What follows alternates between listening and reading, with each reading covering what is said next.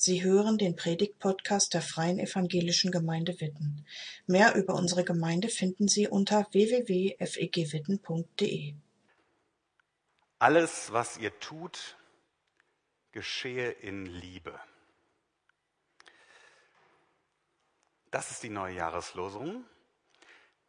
Im griechischen Original, wie das ursprünglich mal geschrieben wurde, sind es fünf Worte. Im Deutschen sind es sieben Worte. Wenig Worte, aber es sind Worte, die es so richtig in sich haben. Denn da wird ein Anspruch an uns formuliert. Es geht um die Art und Weise, wie wir handeln, wie wir denken, wie wir reden. Und das ist so allumfassend, alles. Alles. Alles. Dann nehmen wir doch lieber die Jahreslosung vom letzten Jahr, oder?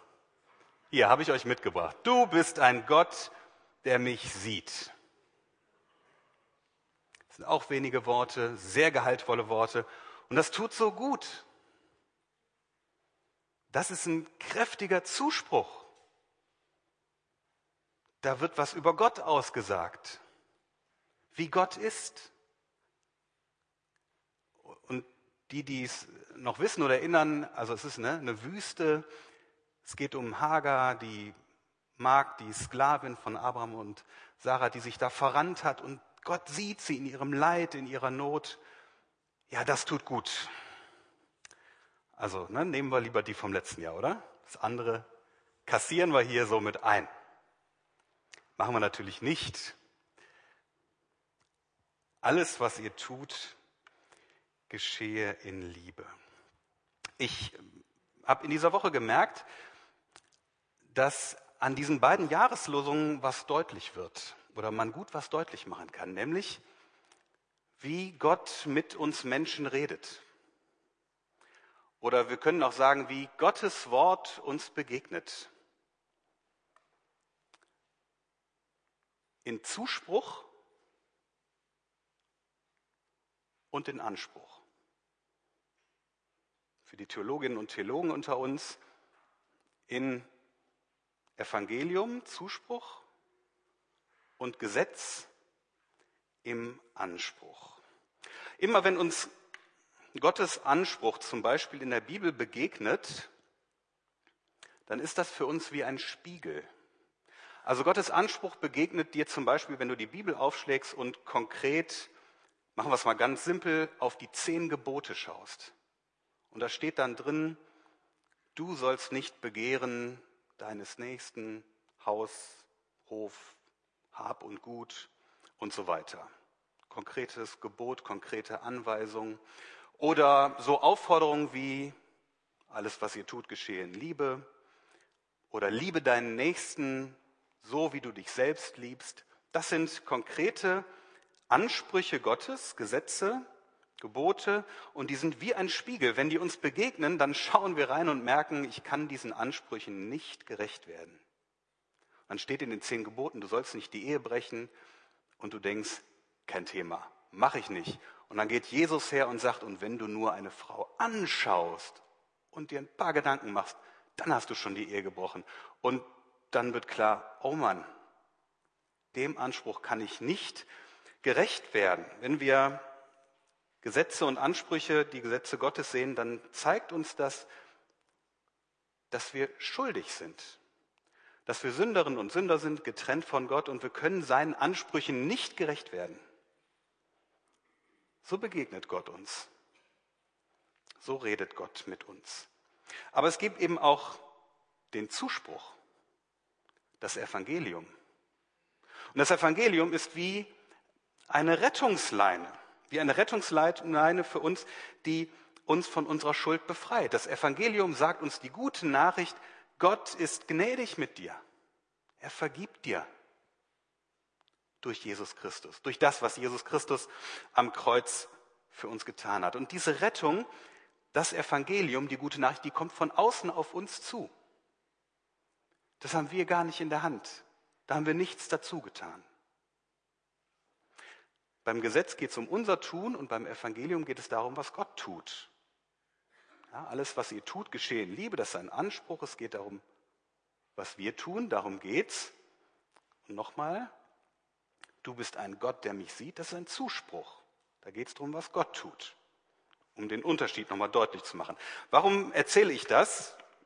Habt ihr vielleicht jetzt schon gedacht, was, was soll das jetzt alles hier? Naja, eben, weil die Jahreslosung einen ganz astreinen Anspruch an uns formuliert. Einen allumfassenden Anspruch. Und wenn wir die einfach nur so nehmen, wie die da steht, dann, ich sage mal ein bisschen drastisch, verkommt sie zu einer puren moralischen Forderung an uns. Da geht es nur um das, was wir tun, was wir leisten. Und möglicherweise noch zu einer moralischen Forderung, die wir dann wo wir sagen, ja, guck mal, das versuche ich jetzt zu erfüllen und zeig Gott mal, was ich drauf habe. Und ich habe mich so richtig angestrengt, habe das irgendwie einigermaßen hingekriegt. Es wäre so eine moralische Pflichterfüllung. Und ich finde, die Jahreslosung darf dazu nicht verkommen. Und für eine Predigt, auch zur Jahreslosung, für jede Predigt gilt, kein Anspruch ohne Zuspruch. Das geht nicht. Das wäre nicht evangelisch, eine Predigt nur mit Anspruch. Und da möchte ich mit euch jetzt hinschauen, inwieweit in diesem Anspruch, den wir hier formuliert sehen, auch die befreiende Botschaft des Evangeliums, der guten Nachricht, mit drin steckt. Darum geht es mir heute. Der erste Brief an die Gemeinde in Korinth, aus dem diese Verse stammen, ist von Paulus geschrieben worden. Und die Verse stehen ganz ganz, ganz am Ende des Briefes, im allerletzten Kapitel. Es sind nicht die letzten Worte, aber sie sind ganz, ganz weit am Ende. Manche von euch wissen das, andere nicht. Ist auch nicht so schlimm. Korinth war eine Hafenstadt, eine Metropole in der Antike. Und Hafenstädte, das können wir uns gut vorstellen, da ist richtig was los. Also in dieser Hafenstadt Korinth, da trafen Menschen aufeinander, unterschiedlichster Nationalität, unterschiedlichster sozialer Milieus, unterschiedlichster Religionen, unterschiedlichster Kulturen. In dieser Stadt, da pulsierte das Leben. Da war es richtig bunt. Und manche haben vielleicht damals schon gedacht, das ist mir alles zu bunt hier. Und so ähnlich wie es in dieser Stadt zuging, ging es auch in der Gemeinde zu, die Paulus gegründet hatte dort. Die Gemeinde bestand nicht so wie hier jetzt unsere, so eine große Gemeinde, sondern es waren verschiedene kleine Hausgemeinden, die in den unterschiedlichsten Milieus der Stadt sich da befanden. Und da gab es ähm, reiche Menschen, die hatten richtig Geld. Und da gab es auch arme Menschen, Sklaven, Sklavinnen, und es gab Judenchristen, also Menschen, die Juden waren und Jesus Christus kennengelernt haben und dann sozusagen konvertiert sind. Und es gab Menschen, die hatten mit Gott gar nichts zu tun, haben Jesus kennengelernt und die nannte man Heidenchristen. Ja, das waren mal Heiden, aber sie waren zu Christen geworden. Und das zeigt vielleicht schon, dass es in der Gemeinde zur Sache ging. Also die Gemeinde die, die hatten ordentlich Spannung. Da gab es richtig Stress untereinander. Und dass diese Gemeinde so in solchen Spannungsfeldern lebte, ich finde, das macht's, obwohl 2000 Jahre sozusagen jetzt dazwischen liegen, das macht's unserer heutigen Situation gar nicht mal so unähnlich, will ich mal sagen. Also in Korinth gab es aufgeheizte Debatten. Und da gab es kräftige Konflikte im Miteinander, zum Beispiel zwischen Arm und Reich. Die feierten in Korinth das Abendmahl und das war immer so in Verbindung mit einem Essen. Und die reichen Leute, die waren, ich sag's mal jetzt echt hart, vollgefressen und stockbesoffen. Und die armen Leute kriegten nichts ab. Paulus sagt der Gemeinde, liebe Leute, so geht das nicht. Das geht nicht.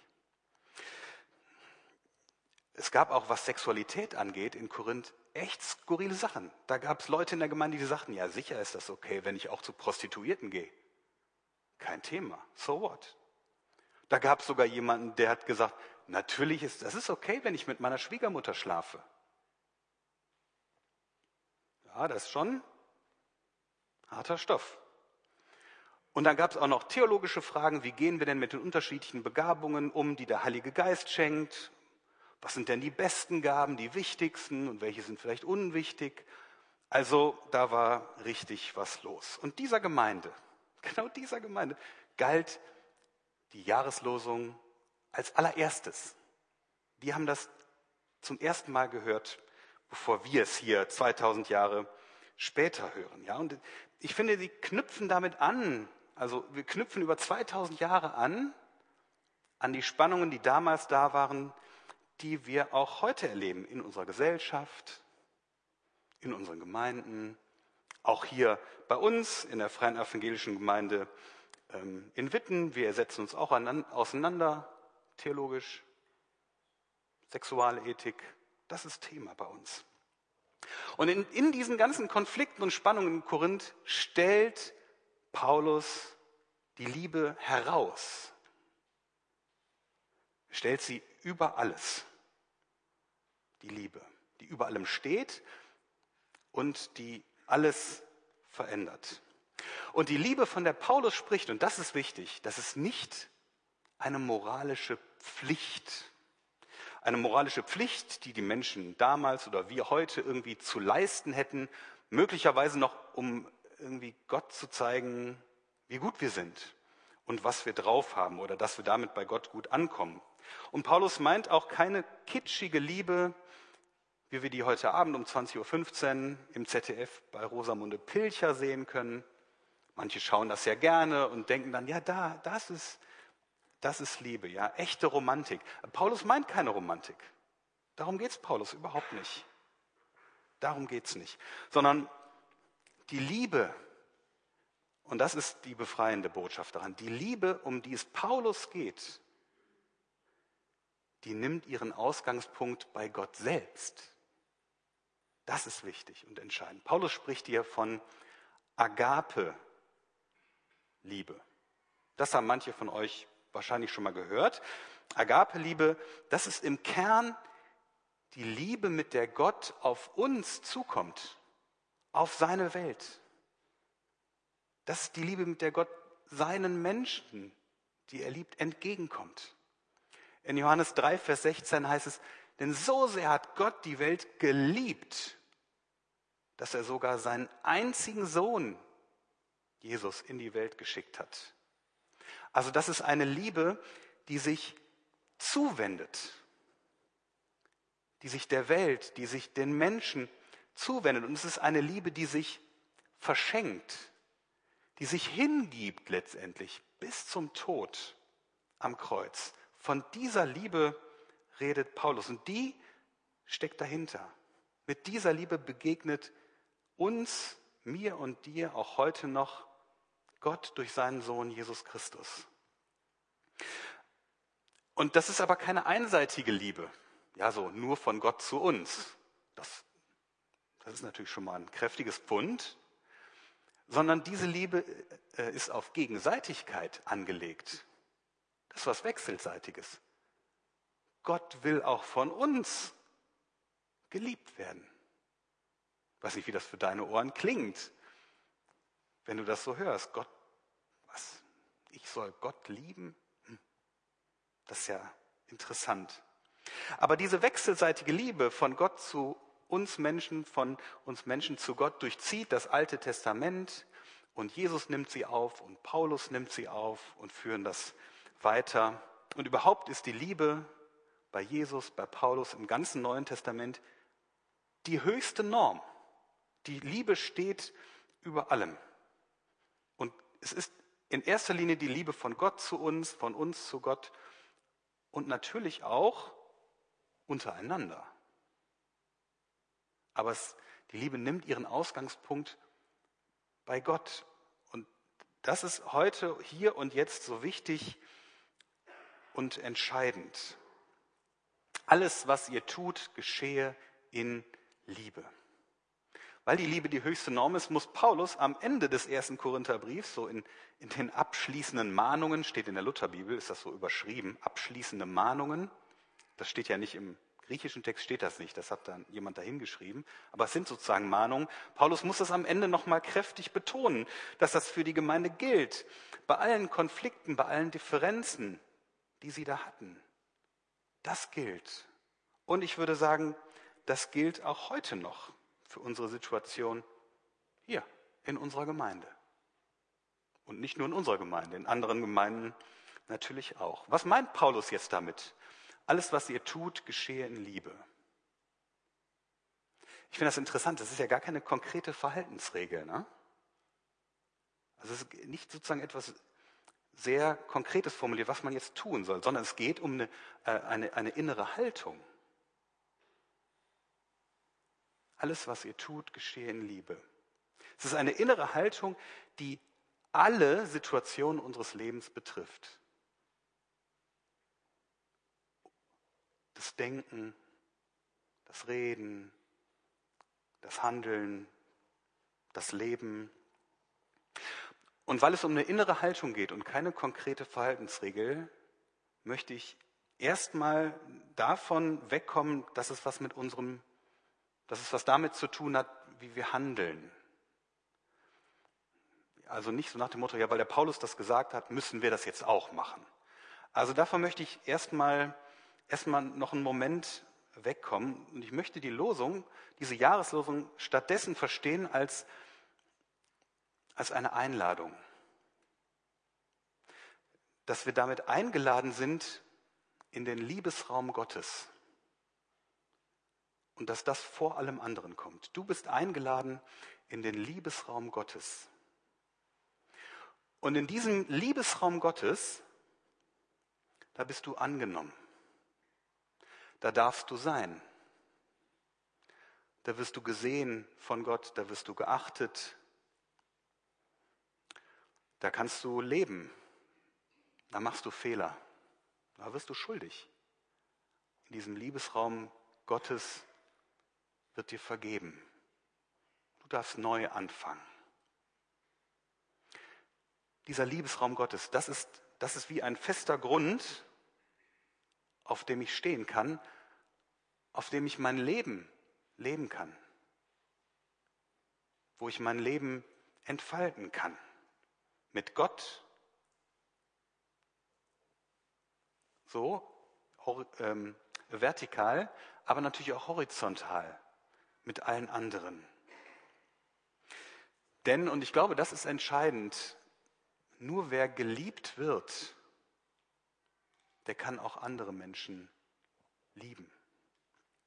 Nur wer geliebt wird, kann auch andere Menschen lieben. Und aus aus dieser Erfahrung heraus, finde ich, ist die Jahreslosung eine große Chance, eine ganz, ganz große Chance, dass sich tatsächlich etwas verändert, weil die Liebe Gottes so eine, eine verändernde Kraft hat. Es geht nicht um moralische Pflichterfüllung, absolut nicht. Wenn natürlich die, auch die Chance, die große Chance, dass sich was verändert, finde ich letztendlich in der konkreten Praxis im Alltag mündet, da kommt sie natürlich an. Und da möchte ich jetzt mit euch nochmal hinschauen und ähm, habe euch äh, drei Anregungen mitgebracht. Drei Anregungen, was die Jahreslosung konkret und ganz praktisch bedeuten könnte. Vielleicht ist was für euch dabei. Ich habe einmal was für euer Inneres, also für dich ganz, ganz persönlich und deine Beziehung zu Gott. Und dann habe ich was zu, zum Reden, bla bla bla, äh, und was fürs Handeln. Ich habe gedacht, versuch's mal möglichst konkret zu machen, weil ich finde, das hilft. Und vielleicht ist was für euch dabei und wenn ihr sagt, ist alles drei nix, dann habt ihr vielleicht was anderes oder denkt eine Sache weiter. Was könnte die Jahreslosung ganz praktisch bedeuten? Vielleicht hast du gerade ja persönlich gemerkt oder merkst du in diesem Gottesdienst, dass dir das mit, mit Gottes Liebe zu dir, dass Gott dich liebt und dass diese Einladung erstmal dir gilt, dass dir das überhaupt nicht mehr so wirklich klar ist. Oder dass das so düster geworden ist, dass da so viel Tradition dazu gekommen ist, Vielleicht ist dir das auch völlig neu und du hast das noch nie gehört, das kann ja auch sein. Dann wäre die Anregung, bete doch darum, dass sich der Heilige Geist neu Raum in dir schafft und dass Gottes Liebe dich füllt, dass sie dein Herz neu erfüllt. In Römer 5 sagt Paulus, die Liebe Gottes ist ausgegossen in unsere Herzen durch den Heiligen Geist. Und du kannst darum beten, dass Gott dich neu mit seiner Liebe füllt. Und zwar ganz beharrlich, immer wieder. Und vielleicht denkst du jetzt, na, das ist jetzt aber auch ein bisschen wenig irgendwie. Also, dass ich mich morgens vielleicht hinsetze und mal dafür bete, dass Gottes Liebe mich füllt. Ich glaube, das ist ganz viel. Das ist eine ganze Menge. Denn ich bin überzeugt, wenn, wenn Gott dein Herz füllt mit seiner Liebe, dann wird das dein Herz verändern. Vielleicht nicht von jetzt auf gleich, aber stetig. Und wenn sich unser Herz verändert, dann wirkt sich das aus, dann verändert sich auch unser Denken, unser Reden, unser Handeln. Vielleicht ist das der erste Schritt für dich in diesem Jahr, wenn es um die Jahreslosung geht, selber wieder in diesen Liebeskontakt mit Gott zu kommen, das vielleicht zum ersten Mal oder das zu erneuern. Das ist so eine Sache für das Persönliche. Für die Frage des Redens habe ich gedacht, da ist die Jahreslosung super, weil es ja um das, es geht immer um das Wie, um die Art und Weise. Ne? Alles, was ihr tut, geschehe in Liebe. Das ist eine Haltung, innere Haltung. Und ich dachte, das ist eine gute Frage, wie wir miteinander reden. Wir sind ja als Gemeinde in einem Gesprächsprozess. Wie wollen wir eigentlich mit Menschen umgehen, die in gleichgeschlechtlichen Beziehungen leben. Mit queeren Menschen, mit homosexuellen Menschen. In diesem Gesprächsprozess sind wir und ich finde, da ist die Jahreslosung äh, richtig gut. Es geht darum, in Diskussionen mal darauf zu achten, wie eigentlich miteinander geredet wird. Vielleicht, also in Diskussionen oder können wir auch sagen in Gesprächen, ich weiß nicht, wie ihr das bis jetzt erlebt, aber manches Gespräch, manche Diskussion wird schnell zum Kampf. Ja, da geht es um, du bist falsch, so wie du das siehst, du glaubst nicht richtig, du bist viel zu engstirnig und dann verteilen wir Label ja, oder Etiketten, da ist er liberal hier, glaubt, nimmt die Bibel nicht mehr ernst und also viel zu engstirnig und so konservativ, so darf man das nicht denken oder sehen. Also alles, was ihr tut, geschehe in Liebe. Was bedeutet das für unseren Gesprächsprozess? Wie können wir gut in Liebe miteinander sprechen und diskutieren, uns wertschätzen, uns respektieren, uns gegenseitig annehmen und ernst nehmen? Ich habe so gedacht, es wäre ja gar nicht so schlecht, wenn wir hier weitermachen, in Gesprächen sind und wenn wir uns erstmal selbst an die Jahreslosung dabei erinnern, aber vielleicht auch manchmal unser Gegenüber dran erinnern und sagen, hey, ich merke gerade, wir kommen hier in so Pfade. Denk, lass uns noch mal ganz kurz an die Jahreslosung denken. Wie machen wir mit unserem Gespräch jetzt weiter? Ich glaube, es könnte eine Hilfe sein. Unser Reden. Und dann noch mal was zum Handeln. Da kam mir auch ein Gedanke, der hat zwar auch mit Reden, mit Worten zu tun, aber das geht noch mal in eine ganz andere Richtung. Momentan ist es ja so, dass in unserer Gesellschaft viel gemeckert wird. Also die, diese ganze Geschichte mit den Bauernprotesten, finde ich, ist ein super Beispiel dafür. Ich möchte das gar nicht jetzt politisch anschauen. Es wird viel gemeckert. Es hat auch manches hat auch seinen Grund und äh, gar keine Frage. Es wird viel gemeckert. Nicht nur in der Gesellschaft, auch in Gemeinden wird viel gemeckert. Das ist auch so um Äußerlichkeiten, manchmal geht es auch um Inhalte und das hat ja seinen Grund darin, dass äh, wir in aller Regel, ich sage das ganz allgemein, weil ich glaube, das gilt für uns alle, für mich auch, sehr schnell wissen, wir wissen alle sehr schnell, was uns nicht passt. Ja, zum Beispiel im Gottesdienst. Das ne? geht ganz schnell. Das Lied mag ich gar nicht. Zack. Also wir wissen das sofort. Und wie gesagt, ich, ich auch. Also ähm, und ich habe aber gemerkt, auch in letzter Zeit, permanentes Gemecker zu hören, das zieht irgendwie auch runter. Das macht auch Dauer auch mürbe. Aber es geht ja vielleicht auch anders. Ah, ich, das habe ich mir auch aufgeschrieben. Ich glaube übrigens auch, dass permanentes Gemecker auf Dauer der Gemeinde und dem Reich Gottes schadet. Das ist nicht hilfreich. Und ich, ich sage nicht, ähm, man darf nicht konstruktiv kritisch mitdenken. Ne? Das meine ich gar nicht. Ich meine, ich meine echtes Gemecker. Und ich glaube, ihr wisst, was ich meine. Wie wäre es denn stattdessen mal zeitnah positives Feedback zu geben? Hat was mit Worten zu tun, aber ist eine konkrete, eine konkrete Handlung. Also, jetzt sitzen wir heute Morgen hier im Gottesdienst und ich nehme den Gottesdienst mal als Beispiel. Ähm, ihr könntet doch, du könntest doch im Gottesdienst mal gezielt in den Blick nehmen, was dir gefallen hat, was dir am Gottesdienst gut getan hat, was Gott dir vielleicht heute Morgen klar gemacht hat oder wie Jesus dir begegnet ist. Und das, das gilt für jede andere Gemeindeveranstaltung auch, das gilt für, für, vielleicht für den Hauskreis, in den du gehst. Ich will das gar nicht nur auf den Gottesdienst beschränken, aber hier sitzen wir halt gerade im Gottesdienst. Ne? Deswegen nehme ich das als Beispiel.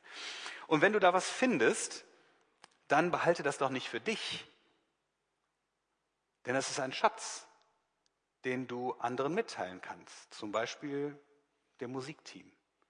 Oder demjenigen, wenn ich, ich mache, jetzt bin ich heute hier ständig hier vorne, denen, die den Gottesdienst leiten. Die haben sich nämlich vorher viele Gedanken gemacht oder der Person, die die Predigt hält. Gib ein Feedback. Also heißt ja auf Deutsch zurückfüttern. Ne? Also man äh, nimmt was auf und dann nimmt man etwas davon und gibt es, gibt es weiter.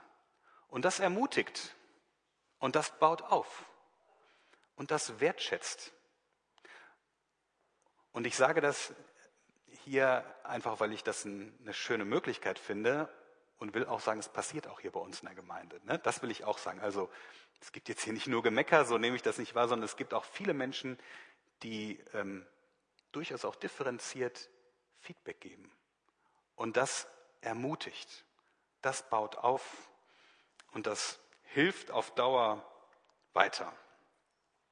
Drei Anregungen.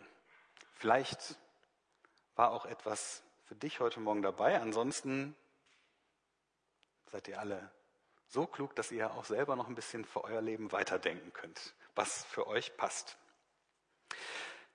Ganz am Ende dieser Predigt gibt es noch eine gute Nachricht.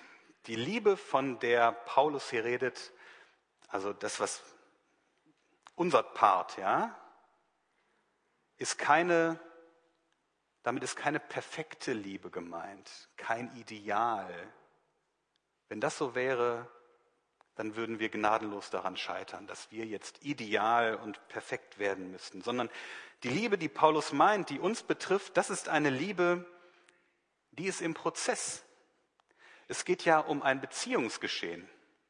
Es geht um ein Beziehungsgeschehen zwischen Gott und Mensch, zwischen Mensch und Gott und Menschen untereinander. Und auch dafür gilt, ja, das Reich Gottes hat begonnen. Gott arbeitet an unseren Herzen, an meinem, an deinem und verändert sie.